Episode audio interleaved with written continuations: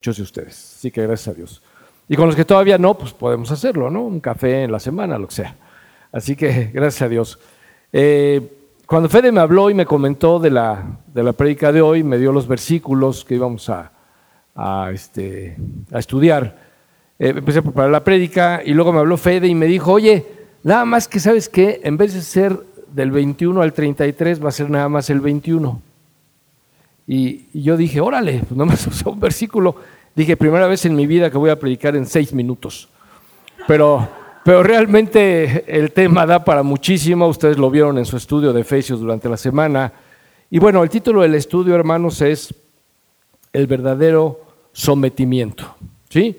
El verdadero sometimiento y el versículo que va a ser nuestro versículo base es Efesios 5, 21. ¿Sí?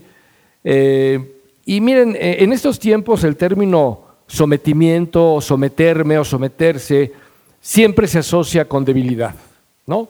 Con debilidad. Para el mundo es una locura pensar que una mujer se sujete a su marido o se someta a su marido. Para el mundo es una locura pensar que un empleado se sujete a su jefe.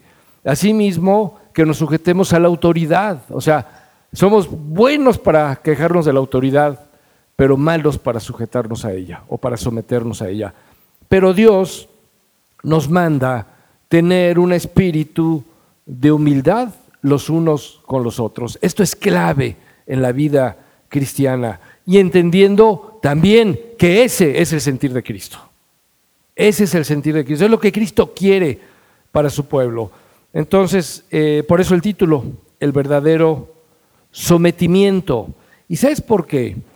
Porque el someternos los unos a los otros reflejará en nosotros el carácter de Cristo y al final mostrará un verdadero sometimiento a aquel que nos tenemos que someter, es decir, a Dios.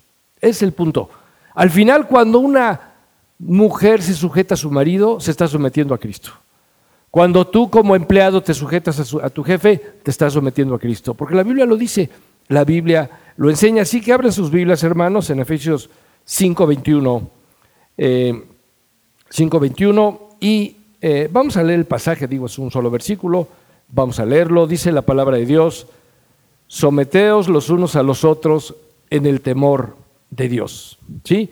Someteos los unos, yo sé que ahorita muchos están haciendo caras así como que me tengo que someter al de junto y el de atrás y aquel que no sé qué, en fin, vamos a entender bien lo que quiere decir este pasaje.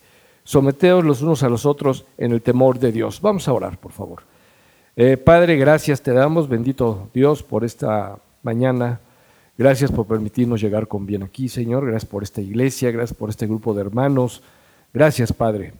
Eh, ayúdanos, Señor. Ayúdanos a ser diligentes. Ayúdanos a, a entender lo que tú tienes hoy para nosotros y ponerlo por obra. Ayúdame a mí, Padre, porque yo soy débil, yo soy eh, una persona limitada, muy limitada, para poder estar en un púlpito predicando tu palabra, Señor, pero hazlo tú por medio de tu Espíritu. Te ruego que bendigas también a, mi hermano Félix en la, en la predicación allá en IBGS, Señor, úsalo con poder y llévanos a todos a ser hacedores de tu palabra. Gracias, Padre. Oramos en el nombre de Jesús. Amén. Bien, hermanos, entonces es el versículo que vamos a estar analizando hoy. Eh, tengan sus Biblias abiertas. Y bueno, estamos en el capítulo 5 de la carta del apóstol Pablo. ¿A quién? A los Efesios, ¿no? Exactamente. Eh, y bueno, es interesante entender que estos capítulos 4, 5 y 6 vemos un énfasis de Pablo por los imperativos, es decir, vemos mandamientos muy claros, mandamientos para el creyente, mandamientos para la iglesia. Y en los primeros tres capítulos vimos más bien un énfasis mayor por los indicativos, ¿sí? O sea, en, los primeros tres capítulos Pablo indica algo y después te dice lo que tú y yo nos dice más bien lo que tú y yo debemos hacer como resultado de lo que nos acaba de decir. Es decir, eh, bendito sea el Dios y Padre nuestro Señor Jesucristo que nos bendijo con toda bendición espiritual en los lugares celestiales en Cristo según nos escogió en Él antes de la fundación del mundo, para ser santos y sin mancha delante de Él, en amor, habiéndonos predestinado para ser adoptados hijos suyos, eh, y todo conforme a los designios de su voluntad. Más adelante dice que Él nos redimió. Y más adelante dice que tenemos una herencia esperándonos en los cielos. ¿Tú lo crees? Una herencia nos está esperando en los cielos. Entonces, habla de todo esto Pablo y más adelante el apóstol empieza con los imperativos, es decir, por todo lo que nos dice, hay muchas cosas más, ¿no? Los primeros tres capítulos, pero Pablo en un sentido está diciendo, por todo lo que yo les he dicho y que ustedes deben entender que ahora es su nueva identidad, o sea, tu identidad y mi identidad es en Cristo. Él ha puesto su espíritu en nosotros, Él nos ha redimido, Él vive para interceder por nosotros. ¿Qué dice Pablo? Por ejemplo, dice, les ruego que anden como es digno de la vocación con que fueron llamados. Es un mandamiento. ¿Sí? Otro mandamiento, dice Pablo, esto pues digo y requiero en el Señor, que ya no andéis como los otros gentiles que andan en la vanidad de su mente. En cuanto a la pasada manera de vivir, dice Pablo, despójense del viejo hombre que está viciado conforme a los deseos engañosos. Dice Pablo más adelante, sed pues imitadores de Dios como hijos amados y andad en amor. Todos estos son mandamientos. No participéis de las obras infructuosas de las tinieblas, sino más bien reprendedlas. De aquí vemos algo bien interesante, mis hermanos. ¿Cómo te comportas tú con tus compañeros del trabajo, por, ejemplo, con tus vecinos? Cuando empiezan con el chistecito colorado, ¿participas? ¿Te carcajeas o cuentas otro? Estaría peor, ¿no? A lo mejor ya, este, no tan rojo, pero sí rosita subido, ¿no? Este, es importante que entendamos esto. No participéis de las obras infructuosas de las tinieblas, sino más bien reprendedlas. Entonces, hay un montón de, mandamientos, de imperativos que tú y yo tenemos que observar. Y este capítulo 5 está lleno también de ellos. En este recorrido por esta carta a los Efesios, eh, y en especial en el capítulo 5, ustedes han estudiado lo trascendente que es para el cristiano vivir lleno del Espíritu Santo. Y esto de vivir lleno para el Espíritu Santo nos lleva a entender que tú y yo como hijos de Dios necesitamos ser dirigidos. ¿Sí? Necesitamos eh, entender que no podemos vivir la vida cristiana solos. Necesitamos la guía del Señor. Por ello el llamado es a vivir llenos del Espíritu. Tú y yo necesitamos el Espíritu Santo para poder vivir conforme a la voluntad del Señor. El Espíritu tú lo recibes cuando te conviertes. Pero dice la Biblia, no entristezcas al Espíritu, no lo apagues. ¿Cómo lo avivo, Señor? Esto lo vamos a ver aquí adelantito. Pero tiene que ver con la palabra de Dios y con la oración. Dice Efesios 5, 18 al 20, no os embriaguéis con vino, en lo cual hay disolución, antes bien, sed llenos del Espíritu, hablando entre vosotros con salmos, con himnos, con cánticos espirituales, cantando y alabando al Señor en vuestros corazones, dando siempre gracias a Dios y Padre en el nombre de nuestro Señor Jesucristo. Entonces aquí vemos, hermanos, ustedes lo estudiaron, algunas de las características de un creyente que vive lleno del Espíritu Santo. Por ejemplo, número uno, habla con salmos, himnos y cánticos. Dice cánticos espirituales, alaba a Dios desde el corazón. Pero sabes qué? Todo esto es algo que surge de un corazón que está siendo transformado. O sea, en un sentido no es, ah, es que aquí dice que tengo que hacer esto, no. Como Dios está transformando tu corazón, empieza a cambiar también tu lenguaje. Y cómo hablas con tus hermanos en Cristo y cómo hablas con Dios. Y también otra cosa que caracteriza a una persona que está llena del Espíritu es que da gracias a Dios por todo en el nombre de Jesucristo. ¿Tú le das gracias a Dios por todo? Bien, yo he puesto un ejemplo, ¿no? Hay veces que llegas al estacionamiento y, está llenísimo. Haz de cuenta, eh, galerías en el buen fin, ¿no? Para empezar ya hay una fila como de 10 carros, no, 10 carros, 50 coches. Pero ahí vas de aferrado, entonces me meto, entro allá y Señor, por favor, Padre, te pido, yo sé que es una tontería pedirte esto, Señor, ten un lugar para mí. Y entras, ya hay un lugar ahí y dices, Señor, ya no, gracias. O sea, ¿quién te lo dio el lugar? O sea, el punto, hermanos, es que Dios quiere estar contigo también en los detalles. Mi hija acaba de estar en Lafayette, eh, en una casa que se llama Vision of Hope, eh, que es una casa de asistencia para chicas que tienen problemas de depresión, bulimia, de las que se cortan, suicidio, todo esto. Y en una noche fría ella oró por una cobija. Y tú puedes decir, estamos acostumbrados a lo mejor aquí que pues, si no es frío sacas una cobija del closet y la pones, ¿no? O no sé, o abrazas a tu esposa, mejor abrazas a tu esposa. Pero Anderita tenía frío y estaba en una litera, o sea, hacía más frío ahí. Eh, y eso que la casa tiene aire con calefacción y todo lo que tú quieras. Y oró por eso. Y unas dos horas después, una persona le dijo, oye, aquí hay cobijas, hija, por si necesitas. Y es más, mira, esta acaba de llegar. Le dieron una cobija de este, así gordita, de esas gringas así sabrosas. Y durmió calientita el resto del tiempo. Ella lloraba de la emoción de decir, nunca había pedido por una cobija y Dios me respondió tan rápido, pero aparte con una cobija que alguien había donado. Nunca pensé dormir tapada con una cobija que viniera de una donación. Eso fue una bendición preciosa para ella. Ella entendió esto, ¿no? Porque aunque va a Estados Unidos, a veces no estás tan cómodo, ¿eh?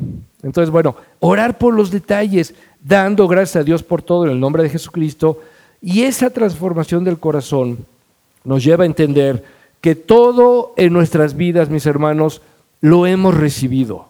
Todo. Si tú tienes inteligencia, si tú tienes pues, alguna posición material, dinero, tienes tiempo, eh, salud, todo, todo lo has recibido, sobre todo a Cristo, ¿no? Todo el mérito es de Dios y eso produce, por supuesto, agradecimiento. Y aquí vemos una característica más de una persona llena del Espíritu y lo dice nuestro pasaje de hoy. Dice Efesios 5:21, someteos unos a otros en el temor de Dios. ¿sí? Y la palabra que se traduce someteos quiere decir subordinación, quiere decir someterse a, quiere decir obedecer, quiere, ser, quiere decir, perdón, sujetarse a, estar bajo la autoridad de, habla de sumisión, es lo que quiere decir. Y la Biblia sí nos enseña, por ejemplo, yo sé, hermanos, que hay una tendencia eh, en el mundo y también en la iglesia, tristemente, de eh, pensar, es que yo lo haría mejor que el que está allá arriba. Y eso pasa mucho con los pastores, con los ancianos. Todos dicen, bueno, todos, perdón, algunos dicen, yo lo haría mejor que este cuate. Es que, ¿por qué no hacen esto? Y es que, ¿por qué el otro? Y es que, ¿por qué el púlpito es transparente? Se le ve a Raúl los pantalones. ¿Y por qué no mejor dejaban el otro para que no se note la cartera? En fin, criticamos por cosas, cosas y cosas. El punto es que Jesucristo dice que consideremos a los demás como superiores. Y eso lo vamos a ver ahorita. Aquí Pablo, en este pasaje, vemos una clara transición y entra un tema con una enseñanza sobre relaciones específicas de autoridad y sumisión entre cristianos, entre creyentes. Entonces el apóstol conecta con lo que recién había enseñado, la llenura del Espíritu Santo, ¿sí? que es lo que había enseñado. Y ahora nos enseña que todo cristiano lleno del Espíritu Santo debe ser humilde y debe ser sumiso. ¿sí? Es precioso cuando tú ves a una persona, líder tal vez en una iglesia, que se sujeta a un hermano. Sí, eso puede ser, claro, a menos que el hermano llegue con unas ideas así medio que no estén de acuerdo a la palabra de Dios, pero es precioso ver eso, ¿no? Y este es el fundamento para todas las relaciones que van ustedes a estudiar más adelante, tratadas en esta sección. Ningún creyente es superior a otro. No es mayor John Piper que la persona que se convirtió ayer para Dios. No es mayor, no era mayor Pedro o Pablo o Juan que cualquier creyente que se congregaba en una iglesia. Para Dios todos somos iguales. O sea, ningún creyente es superior a otro delante de Dios. Por eso le dice Pablo a los Gálatas, ya no hay judío ni griego, no hay esclavo ni libre, no hay varón ni mujer, porque todos vosotros sois uno en Cristo Jesús. Entonces nos habla de ese sometimiento, pero dice también el pasaje que el sometimiento tiene que ser en el temor de Dios. ¿Sí? Tú cuando oyes el temor de Dios, ¿qué te imaginas? ¿Vivir aterrado? Eh, ¿Tener miedo todos los días? ¿Vivir todos los días con la taquicardia? Porque no sabes si Dios te va a castigar. ¿Qué, qué, viene a tu mente cuando oyes, tengo que vivir en el temor de Dios? Nos habla, por supuesto, de reverencia. Hay veces que sí hay temor, hermanos. A mí me ha pasado, cuando yo he pecado y, he estado de necio en alguna situación, llega un momento que el Espíritu Santo me redarguye y sí me da miedo. ¿eh? Una vez un hermano que había vivido muy mal venía de regreso en una carretera, en un coche, y venía aterrado, pensaba que, que Dios iba a permitir un accidente, no lo permitió. Pero ese temor no está del todo bien entendido. La reverencia continua del creyente hacia Dios es la base de su sumisión a otros creyentes. Me someto a mi hermano porque me someto a Cristo. Es el punto. ¿Sí? Proverbios 9:10 dice, el temor de Jehová es el principio de la sabiduría y el conocimiento del, del Santísimo perdón, es la inteligencia. Así que si tú eres sabio, si realmente eres sabio, como dice la Biblia, y conoces a Dios, entonces te vas a someter a Él. Vas a tener un temor reverente por Él y por esa causa te vas a someter a los demás. ¿Por qué es importante esto? Porque mira, cuando te sometes a los demás, muestras que confías que el Espíritu Santo también está transformando a tu hermano. Dios puede hablar por medio del hermano que ayer se convirtió y te puede decir algo. El Espíritu Santo está en él. Cuando la persona se convierte, viene el Espíritu y viene una vez. Este rollo de que, dame una doble unción. Eso no, en la Biblia no está. ¿eh? O sea, Dios entra a tu, a tu corazón, te sella con el Espíritu Santo y Dios empieza a dirigir tu vida. Pero tienes que confiar que también va a dirigir y está transformando a aquel hermano al cual te está sometiendo. Es considerar al hermano, pero sobre todo considerar a Dios y a su poder transformador. ¿Tú crees que Dios está ahorita transformando a tu hermano que está junto? A ver, voltea a ver a tu hermano. Ya lo voltearon a ver. No lo critiquen, nada más piensen. No dices, no, no, este sí no. no, para nada. Hay que, o sea, realmente, hermanos, el trabajo es de Dios. Y déjame decirte algo. Si Dios te salvó, Él promete que va a terminar su obra en ti. Eso es un hecho. La va a terminar porque Cristo Simplemente Cristo lo dijo. Entonces fíjate, conocer a Dios te lleva a tener un temor reverente a Él, te lleva a la humildad y a someterte a los demás. Todo esto en conjunto es someterte al Señor. Podemos resumir diciendo que la llenura del Espíritu en un creyente dará cuatro resultados. El primero, que eso ya lo vieron, es la comunicación entre los creyentes con salmos, eh, con himnos espirituales, en fin, todo esto eh, entre nosotros, ¿no? O sea, va a haber una buena relación entre nosotros. No quiere decir que le estés cantando todavía al hermano, y sobre todo, luego hay unos hermanitos que cantan que wow, ¿no? Entonces no quiere decir que todo el tiempo estoy cantándote, no, es hablar la palabra, es considerar a tu hermano, es dar una palabra de aliento, una palabra de exhortación, una palabra de gozo, tiene que ver con eso, ¿no? El segundo es la comunicación con el Señor, cantar y alabar al Señor lo dice unos versículos antes. El tercero, el tercer resultado, es un agradecimiento continuo a Dios, siempre agradeciendo al Dios y Padre. Y el cuarto es lo que estamos viendo ahorita. Los creyentes controlados por el Espíritu Santo se deben someter los unos a los otros. Así la iglesia va a funcionar. Es lo que la, la palabra de Dios nos enseña. Sirviendo voluntariamente a los demás, y estando dispuestos incluso a estar bajo su autoridad antes que querer dominar y exaltarnos a nosotros mismos. Es por eso que es bueno en una iglesia que haya pluralidad, ¿no? No un solo anciano. Eh, nosotros no somos, en la Iglesia Bíblica Gracia Soberana no somos partidarios de un pastor principal. Ahí solamente hay un pastor de tiempo completo, que es Polo, pero no es el pastor principal.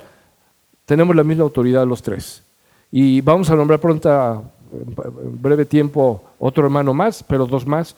Y los cinco o los cuatro vamos a tener la misma autoridad. ¿Sí? Y tenemos que someternos entre nosotros. Vean, por favor, el contraste maravilloso que hace Jesús entre cómo piensa la gente del mundo y cómo debe pensar un cristiano. Mateo 20, 25 al 27. Creo que este lo van a poner también acá en la pantalla. Y si no, vayan a él, hermanos. Esto que oigo es precioso, ¿eh? Esto que oigo es precioso, decía John Piper, nada más hermoso de oír cómo corren las hojas de la Biblia por buscar los versículos. Bueno, dice Mateo 20, 25 al 27, entonces Jesús, llamándolos, dijo, ¿sabéis que los gobernantes de las naciones se enseñorean de ellas y los que son grandes ejercen sobre ellas potestad? Mas entre vosotros no será así sino que el que quiera hacerse grande entre vosotros será vuestro qué? servidor, y el que quiera ser primero entre vosotros será vuestro siervo. Entonces, mis hermanos, este sometimiento tiene que ver con servir a los demás. ¿Sí?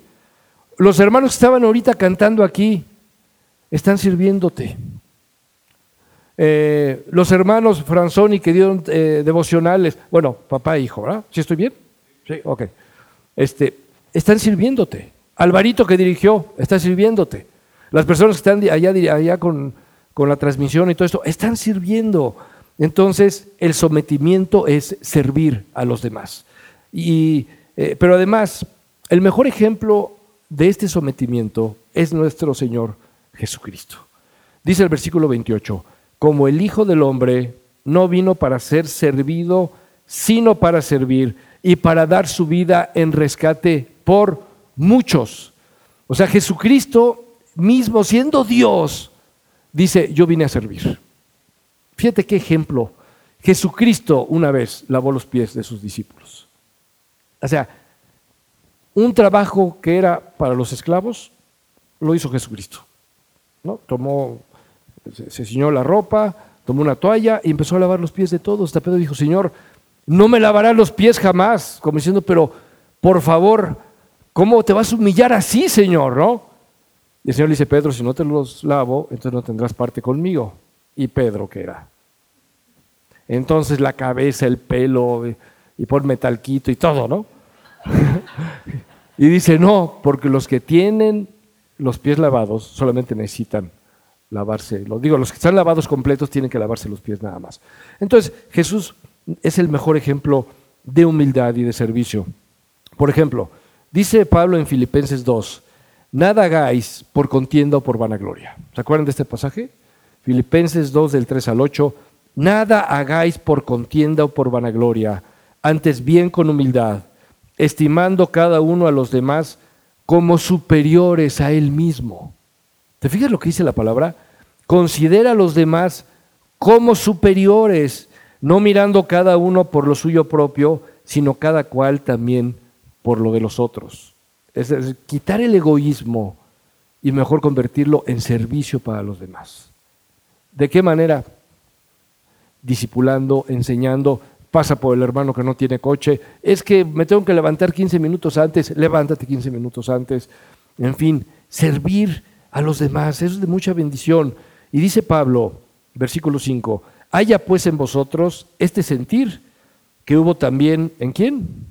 En Cristo Jesús, el cual siendo en forma de Dios, no estimó el ser igual a Dios como cosa a que aferrarse, sino que se despojó a sí mismo, tomando forma de siervo, hecho semejante a los hombres, y estando en la condición de hombre, se humilló a sí mismo haciéndose obediente hasta la muerte y muerte de cruz.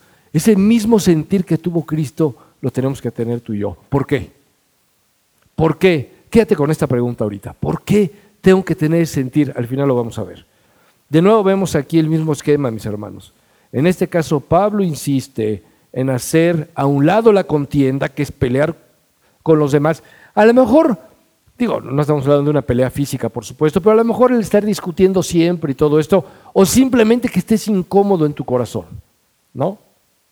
No, es que esta persona en fin, eh, y también dice Pablo, hagan a un lado la vanagloria, que es agradarme a mí mismo, ¿no? Yo me quiero gloriar a mí mismo y esa gloria es vana. El contender y vanagloriarse solo mostrarán egoísmo, solo van a mostrar egoísmo. Así que el someternos unos a otros es servirnos unos a otros, estimar a los demás como superiores, no mirando por lo mío, sino por los demás, pasar por alto las ofensas, pasar por alto las ofensas. No es fácil, ¿verdad? Yo no, yo, no te digo que no sea, nada más que no sea fácil, es imposible. Muy difícil. Pero ¿sabes qué? Lo hace Cristo en ti. No lo haces tú. Yo, a mí me sorprende saber cuántas personas en el mundo, miles de millones de personas en el mundo, todos los días tal vez, repiten, Padre, perdónalos, eh, como yo también perdono, perdóname como yo también perdono a los que me ofenden. ¿sí? Perdona nuestras ofensas como también nosotros perdonamos a los que nos ofenden. Lo dicen, pero no lo hacen. Y tú puedes decir, bueno, tienen que conocer a Cristo, sí es cierto. Muchos de ellos no conocen a Cristo. Pero tú que conoces a Cristo, ¿pasas por alto la ofensa? ¿O sigues enrolado con ese hermano que a lo mejor te hizo algo? ¿Sigues molesto? Dices, yo lo perdono de todo, pero que ni se me acerque. Sí, sí, lo, ya lo perdoné en mi corazón, nada más. Y la verdad es que no lo has perdonado, ¿no? Dice Jesús que si no perdonamos a los hombres sus ofensas, el Padre tampoco va a perdonar nuestras ofensas. Es decir, como creyente, cuando tú estás en pecado, se interrumpe la comunión con Dios. Y esto es terrible, ¿eh? Dice la Biblia simplemente, por ejemplo, que cuando nosotros no tratamos bien a nuestra esposa, nuestras oraciones son estorbadas. Es decir, cuando yo trato mal a mi esposa y oro, las oraciones llegan ni al techo, ¿eh? Aquí se quedan. Es terrible. Y lo mismo pasa cuando estamos en pecado. Es decir, si tú no perdonas, tienes que entender que estás, eh, no hay comunión con Dios en ese momento. Eso lo tenemos que, que entender. Ahora, mis hermanos, ¿cómo puedo lograr esto? ¿Cómo puedo yo lograr vivir lleno del Espíritu? ¿Cómo puedo yo lograr amar a mis hermanos de tal manera que me lleve eso a someterme a ellos, a servirlos? Como, según el contexto del pasaje, del capítulo, estando lleno del Espíritu. ¿Sí? Estando lleno del Espíritu. Dice Efesios 5, del 15 al 17, ese sí se va a proyectar, creo. Mirad pues con diligencia cómo andéis, no como necios, sino como sabios, aprovechando bien el tiempo, porque los días son malos. Por tanto, no seáis insensatos, sino entendidos de cuál sea la voluntad del Señor. Ahí está la clave. Mirad pues con diligencia cómo anda el diácono, cómo anda el pastor, Ponle una graba ahí a Fede, métele ahí en el portafolio un micrófono y estar oyendo ahí en su casa a ver cómo, cómo trata a la Dianita. ¿No? ¿Cómo le habla al Cayo? ¿Cómo trata Fede? A la Chipis. A Bramcho. No, hermanos, dice, mirad pues con diligencia cómo andas tú. Y esta palabra de mirar con diligencia tiene que ver con un centinela. Esa persona que estaba en una torre, en una fortaleza, y que estaba vigilando que no se acercaran los enemigos. Y cuando venía un enemigo, inmediatamente daba una voz de alarma. ¿sí? Con eso tiene que ver. Tienes que cuidar tu propia vida. Mirad pues con diligencia cómo andéis. Y dice Pablo, no como necios, sino como sabios. Ya sabemos, ya oímos, ya vimos el versículo que dice que la verdadera sabiduría es temer al Señor. ¿sí? Aprovechando bien el tiempo, porque los días son malos. Por tanto, no seamos insensatos, sino entendidos de qué? De cuál sea la voluntad del Señor. Tienes que conocer todos los días la voluntad del Señor. Déjame decirte algo. Nunca vas a dejar de conocer la voluntad del Señor mientras estés de este lado del cielo. Nunca. Es que ya tengo 35 años o 40 años de cristiano, ya me sé todo. No. Si dices eso es que no sabes casi nada. ¿eh? Tú y yo tenemos que ir a la palabra todos los días. Pablo estuvo firme hasta el final de su vida y pudo decirle a Timoteo, he peleado la buena batalla, he acabado la carrera, he guardado la fe. ¿Sabes qué, Timoteo? Sigo creyendo que Cristo es el Señor. ¿Y por qué? Porque estaba en comunión con Él. Todos los días, tú y yo tenemos que hacer lo mismo. ¿Por qué los matrimonios están mal? Por esto, porque no van a la palabra. Es bien fácil que tú como esposo nada más critiques a tu esposa. Es muy fácil que tú, chica que me escuchas, también hay para, para las mujeres, hermanos, no se preocupen. Nada más critiques a tu esposo. Como la Biblia dice, sométete. Ah, no, yo someterme a este compadre, no. Sí. sabes cómo es. Dice la Biblia, sométete, no te lo estoy preguntando, es lo que Cristo quiere. Y por eso no funciona tu matrimonio. Y por eso no hay comunión con el Señor. Y por eso no tienes bendiciones en tu vida. Y no estoy hablando del herético evangelio de la prosperidad, ¿eh? que es una herejía. Bendiciones, Simplemente paz, por ejemplo. Lo primero que Dios quita es la paz. Entonces es lo que enseña la palabra de Dios. Eh, y la pregunta aquí es, ok, tengo que mirar con diligencia cómo ando. Me tengo que examinar contra qué me examino. O contra qué me debo examinar. Dice Segunda de Corintios 13:5. Examinaos a vosotros mismos si estáis en la fe. Probaos a vosotros mismos. ¿Sí?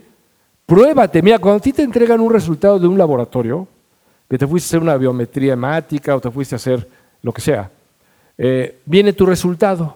Y luego viene un rango, ¿no? Por decirte, del 10 al 20 estás bien, traes 15, perfecto. Eh, del 5 al 15 estás bien y traes 35, ten cuidado, hay una alarma, a lo mejor tienes muy alto el colesterol o cualquier otra cosa, ¿no? O el azúcar, lo que sea. Eh, entonces tienes que probarte contra algo. ¿Contra qué te estás midiendo? Porque si hoy me comparo con un asesino, un narcotraficante, pues va a salir bien calificado, ¿no? Y eso más o menos, ¿eh? Pero si tú te comparas con la palabra de Dios, ahí Dios te va a mostrar, porque la palabra es un espejo que te deja ver cómo andas. Si no vas todos los días a la palabra, no vas a crecer en la vida cristiana. Necesitas de Dios, necesitas del Señor todos los días. Necesitas un tiempo de lectura, un tiempo de estudio y un tiempo de oración. Hoy en la mañana leíste, no me contesten. Hoy en la mañana fuiste a la palabra. Es que pues, es el estudio, es el servicio, hermano. Ahí, ahí me alimento. No. Déjame decirte que tu tiempo personal con Dios es el tiempo más valioso del día. Porque Dios tiene algo que decirte todos los días. Lleva un estudio sistemático de la palabra. No le hagas, pues ahí donde caiga y de repente te encuentras, ay, de háblame Señor, porque en este problema que estoy, abre la Biblia y Judas fue y se ahorcó. No, Señor, espérame, yo sé que eres un Dios santo y perfecto, pero, pero no, Señor, no, no tanto. Y luego le haces así otra vez y ve tú y haz lo mismo. Eso es terrible, ¿eh? ¿Sabes por qué pasa eso? Pasa eso porque no tienes un estudio sistemático. Porque así no es. Tienes que abrir el Evangelio de Juan, por ejemplo, tienes que leer el Evangelio de Juan, por decirte algo, el libro de Romanos o lo que estés estudiando, y decir, bueno, voy a leer un capítulo. Después sacas una hojita, a ver, Señor, ¿qué me quieres decir hoy? Y empiezas a notar, ah, mira aquí, en el principio era el verbo y el verbo era con Dios y el verbo era Dios. Este era en el principio con Dios. A ver, un verbo. Después dice que el verbo es Jesús, que, este, que Él vino y que vimos su gloria, gloria como del unigénito del Padre. Y entonces estás estudiando y luego oras conforme a lo que estudiaste. ¿Está mal pedir por mis necesidades? No. Está bien que le pidas a Dios por tu trabajo, por tu familia, por la conversión de tus incrédulos, de los incrédulos que están cerca de ti. Pero haz oraciones más espirituales, como las que hacía Pablo, ¿no? Dice Pablo que él oraba porque ellos, por ejemplo, una iglesia creciera en el conocimiento de Dios. Señor, ayúdame a crecer en el conocimiento de ti. Y ahí vas, ¿no? Así sigues. Entonces, examinarnos conforme a la palabra. Efesios 5, 18 dice, no, no os embriaguéis con vino en lo cual hay disolución, antes bien, sed llenos del Espíritu. Aquí hay un mandato, no es una sugerencia, hay un mandato. Y ese mandato será el resultado de estar lleno de la palabra. El mandato es, vive lleno del Espíritu. Entonces, ¿cómo puedo lograr estar lleno del Espíritu yendo a su palabra? Todos los días. Pero vamos más profundo, hermanos, vamos más profundo. ¿Por qué esto es un mandato del Señor? O sea, porque el Señor, pues lléname tú, ¿no? Obviamente lo hace, pero hay un mandato, o sea, Dios nos dejó todo, nos dejó su palabra, nos dejó el recurso de la oración. ¿Por qué es posible esto? ¿Qué contestarías? ¿Por qué es que yo puedo ser lleno del Espíritu Santo? ¿Qué dirías si te preguntaran eso? ¿Sabes por qué? Por nuestra unión con Cristo. Por tu unión y mi unión con Cristo. Y aquí hay una doctrina preciosa que es la doctrina de la unión del creyente con Cristo. Es una de las doctrinas más profundas y esenciales de la palabra de Dios para la vida cristiana, pero tristemente es también de las menos estudiadas y menos entendidas. John Murray, uno de los teólogos más importantes e influyentes del siglo XX de Estados Unidos, dice que la unión con Cristo es la verdad central de toda la doctrina de la salvación. Y Arthur Pink, un gran teólogo también del siglo pasado, que murió creo que por ahí 1940, 50 por ahí, dijo que la doctrina de nuestra unión con Cristo es la más importante, la más profunda y la más bendecida de todas las que se presentan en las Sagradas Escrituras. Pero también, dice Pink, no hay otro tema que sea tan descuidado como este. Es lo más, es lo esencial en la vida cristiana. ¿Tú estás consciente de esa unión? ¿Tú estás consciente de que no es que Cristo murió y te dio la salvación como si fuera un jarabe? No. Dios te dio al Hijo, esa es la diferencia. Si tú eres salvo es porque tienes al Hijo. El que tiene al Hijo tiene la vida. El que no tiene al Hijo de Dios no tiene la vida. Una vez llegaron con un pastor, le dijeron, oiga pastor, sí, pero yo entiendo ese pasaje del que tiene al Hijo, pero ¿qué tal si una persona vivió bien toda su vida, fue un buen esposo, un buen, un buen padre, un trabajador honorable en su trabajo, un hombre decente, este, un hombre honesto, ¿se pierde? Lo único que contestó el pastor fue, el que tiene al Hijo tiene la vida, el que no tiene al Hijo de Dios no tiene la vida. Oye, pero es que el que tiene al Hijo tiene la vida. La pregunta es, ¿tú tienes al Hijo? No si crees en Cristo, ¿lo tienes? Porque es la diferencia. Y tú y yo tenemos que meditar en esto. ¿Tengo al Hijo de Dios? Porque en todas las iglesias cristianas hay muchas personas que creen que creyeron. Creen que creen. Y ahí están.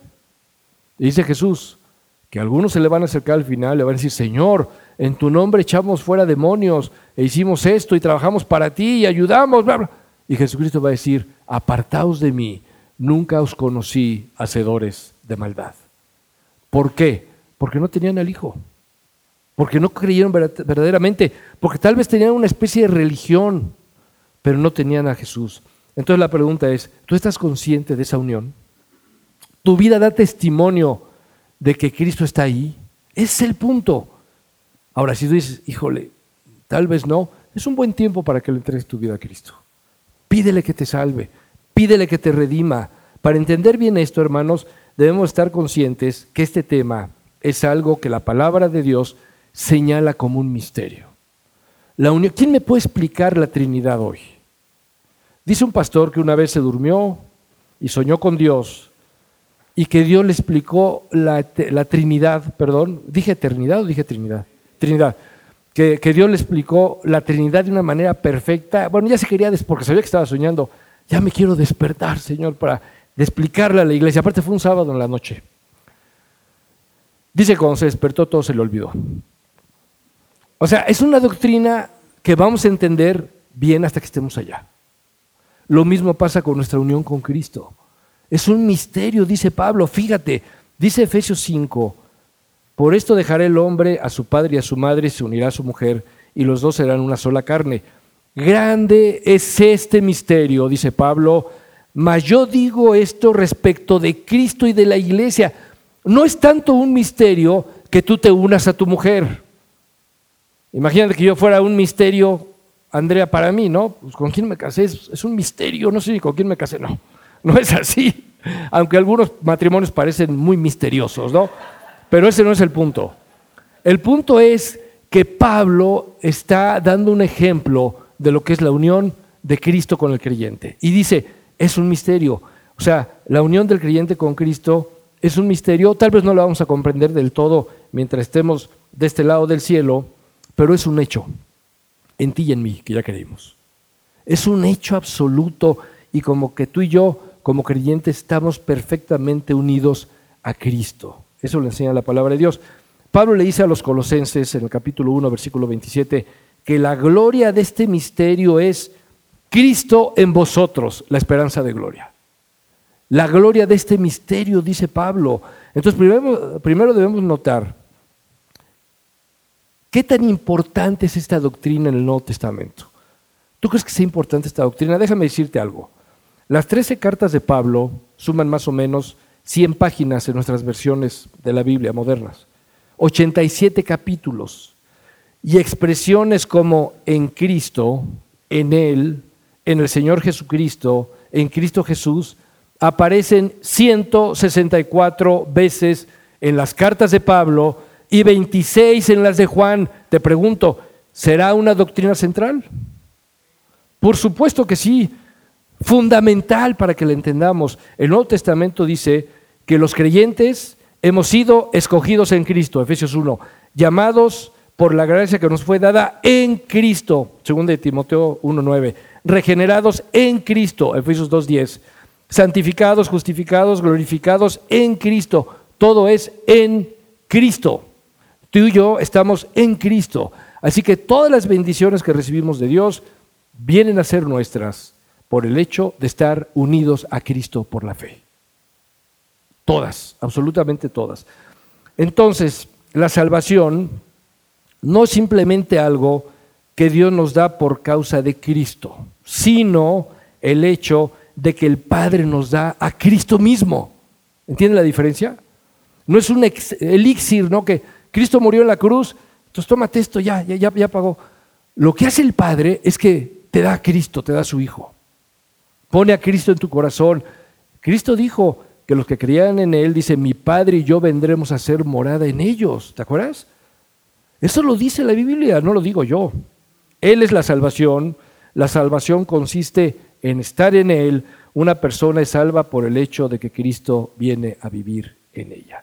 Por eso Pablo le dice a los Corintios, 1 Corintios 1, 30 al 31, dice, mas por Él, o sea, por Dios, estáis vosotros en Cristo Jesús. Fíjate lo que dice, mas por Él estáis vosotros en Cristo Jesús, el cual nos ha sido hecho por Dios sabiduría, justificación, santificación y redención. ¿Para que, Como está escrito, el que se gloría, gloríese en el Señor.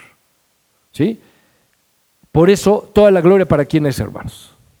Para Él, para Dios, para Cristo. Esto es un misterio. Tal vez no lo entendamos del todo, pero Dios pues, nos ha dejado alguna luz al respecto. ¿no? Por ejemplo, dice Efesios 5:28, así también los maridos, escuchen esto varones, así también los maridos deben amar a sus mujeres como a sus mismos cuerpos. ¿Sí? Como a sus mismos cuerpos. Y esto es precioso porque esta palabra como no es una comparación, es una explicación. Es decir, no es que ames a tu esposa como amas tu cuerpo. Más bien dice que entiendas que debes amar a tu esposa porque ella es tu cuerpo. Esa es la diferencia. Porque eso de que amar como a tu propio cuerpo, ahí, habemos hermanitos que a veces no nos amamos tanto. Ahí andamos metiéndole eh, azúcar y grasas, y eso no es amar a tu cuerpo, ¿no? Entonces el punto es que entendamos que yo amo a mi esposa con todo mi corazón y entender que su cuerpo es mío, yo soy de ella, ¿no? O sea, amo a mi esposa porque ella es mi cuerpo. Somos una sola carne. Si ella es feliz, tú serás feliz. Si te empeñas en desgraciarle la vida, te la estás desgraciando a ti mismo. Eso lo tenemos que entender. Dice Pablo, porque nadie aborreció jamás su propia carne, sino que la sustenta y la cuida como también Cristo a la iglesia, porque somos miembros de su cuerpo, de su carne y de sus huesos. De nuevo, Pablo, el ejemplo del matrimonio lo lleva mucho más profundo y lo lleva al punto de la relación de Cristo con la iglesia. ¿Sí? Así es, entonces, el matrimonio es un reflejo de nuestra unión con Cristo. déjame decirte algo, hay países donde en el momento que una pareja se casa, ella toma el apellido del varón. No, aquí en México, eh, Andrea en el acta de nacimiento, de nacimiento, perdón, en el acta de matrimonio sigue teniendo el mismo nombre, Andrea Ocampo Silva, casada con Raúl Miguel Cruz Pliego, ¿no? El mismo nombre. Pero hay países donde en el acta de matrimonio ya ella sería Andrea de Cruz. Es más cortito, ¿no? Andrea de Cruz.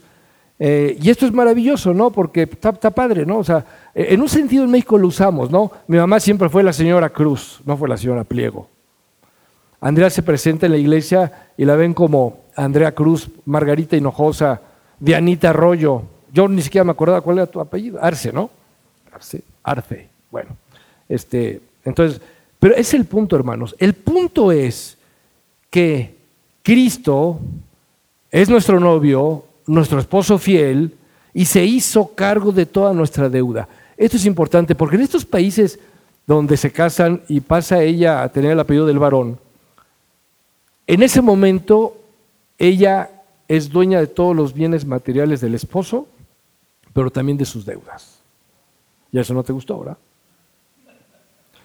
Si tu esposa viene y, ella heredó una casa y está a nombre de ella, el momento en que te casas con ella, esa casa también es tuya en un 50%.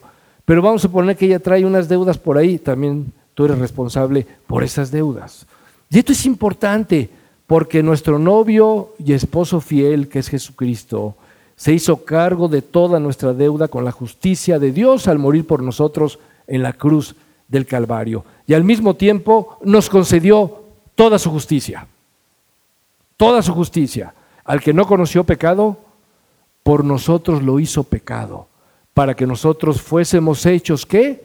Justicia de Dios en él. Martín Lutero, en una carta que escribe a los príncipes de Alemania en 1520, a los nobles de Alemania, les dice lo siguiente. Fíjate cómo le escribe Martín Lutero. Dice, Cristo es Dios y hombre, pero jamás cometió pecado. Su justicia es invencible, eterna y omnipotente. Al apropiarse Cristo del pecado del alma del creyente en virtud del anillo de bodas, es como si Cristo mismo hubiera cometido el pecado, de donde resulta que los pecados son absorbidos por Cristo y perecen en Él, porque no hay pecado capaz de resistir la invencible justicia de Cristo. No hay uno solo que pueda resistir la invencible justicia de Cristo. Así que la pregunta es, ¿creo en Cristo o estoy en Cristo? Es la pregunta que tú y yo nos tenemos que hacer hoy. ¿Creo en Cristo simplemente o estoy en Él? A ver, ¿tú anhelas todos los días ir a la palabra? No que vayas así, bueno, si te fuerzas está bien, pero realmente hay un anhelo. A lo mejor cuando empezaste de cristiano, cuando tenías una semana, 15 días, este, tres meses, un año, te costaba trabajo, ¿no? Decía, bueno, sé que tengo que ir a la Biblia. Al principio me costó trabajo, iba una vez a la semana, luego cuatro días, luego ahora voy todos los días. Pero realmente disfrutas, anhelas todos los días estar en comunión con Dios. Es el punto. ¿Abres la Biblia todos los días? Porque si no, si no tienes ese anhelo, vas caminando al infierno. Si no hay ese anhelo maravilloso de tener una comunión con Dios todos los días, y sobre todo, déjame decirte algo, yo entiendo que hay personas que dicen, es que yo leo tres veces a la semana, pero me pesa. Bueno, Dios está trabajando contigo, gracias a Dios. Pero hay gente que pueden pasarse dos semanas, tres semanas y pues voy al estudio, lo oigo y me gusta, y vengo a la iglesia, me gustan los cantos, me gusta escuchar la palabra, pero nada más, ten cuidado, porque a lo mejor no estás en Cristo. Entonces la pregunta que nos tenemos que hacer es, ¿creo en Cristo o estoy en Cristo? El resultado de estar unido a Cristo será un poderoso anhelo de estar con Él en la gloria. Pero mientras llega ese día, debo vivir sirviendo a los demás. Debo someterme a Dios para someterme a los demás. Entonces, ¿quién se acuerda del título, hermanos? El verdadero sometimiento, ¿no? Así que recuerda, tu unión con Cristo te va a fortalecer para obedecerle. Entonces, puedo practicar el verdadero sometimiento estando unido a Cristo. Esto será servir a los demás, así es, estando unido a Cristo. Y solo esto va a ser posible viviendo lleno del Espíritu Santo y ese es el resultado de estar unido a Cristo y de vivir lleno de su palabra. Una profunda comunión con Él a través de la oración y de su palabra. Pero recuerda, por favor, todo esto es posible solo por el hecho de que Cristo mora en ti. Solamente. A Él sea la gloria por todos los siglos. Amén. Vamos a orar, hermanos. Porque aparte Alvarito ya me está haciendo señas. Pensé que me estaba saludando, pero me dijo cinco. Vamos a orar. Eh, Padre Santo, cuántas gracias te damos, Señor, por por tu amor, por tu misericordia, por tu gracia. Gracias, amado Dios, por, por este grupo de hermanos. Gracias, Dios, porque tú, en medio de este caos, Señor, un caos terrible, social, moral, económico, tú estás en medio de nosotros, Padre. Y gracias porque tú estás trabajando con nosotros, Señor, para, para que aquel día en que tú vengas o que nos encontremos contigo, nuestra fe sea, esté intacta, Padre tú nos encuentres limpios, santos y sin mancha delante de ti. Ayúdanos, Padre, recuérdanos ir contigo todos los días. Recuérdanos, Señor, y llévanos a entender y a recordar que dependemos de ti siempre, Señor. Recuérdanos siempre mantener una vida de oración constante, pero por cosas más profundas, Señor. Ayúdanos a orar por los que no te conocen, a orar por nuestros hermanos e involucrarnos con ellos, Señor. Hacer alguna llamada a mi hermano, decirle, hermano, ¿qué necesitas? ¿Por qué puedo orar? Por ti. En fin, todo esto, Señor. Llévanos a, a, ser iglesia. Gracias, Dios. Bendice esta iglesia, bendice a sus líderes, bendice a todos los hermanos. Llénalos de ti, guárdalos, Padre porque todo te lo pedimos, todo te lo rogamos solamente en el nombre bendito de aquel que es sobre todo nombre, en el nombre de Jesús. A Él sea la gloria y la honra por todos los siglos. Amén. Dios los bendiga, hermanos. Gracias.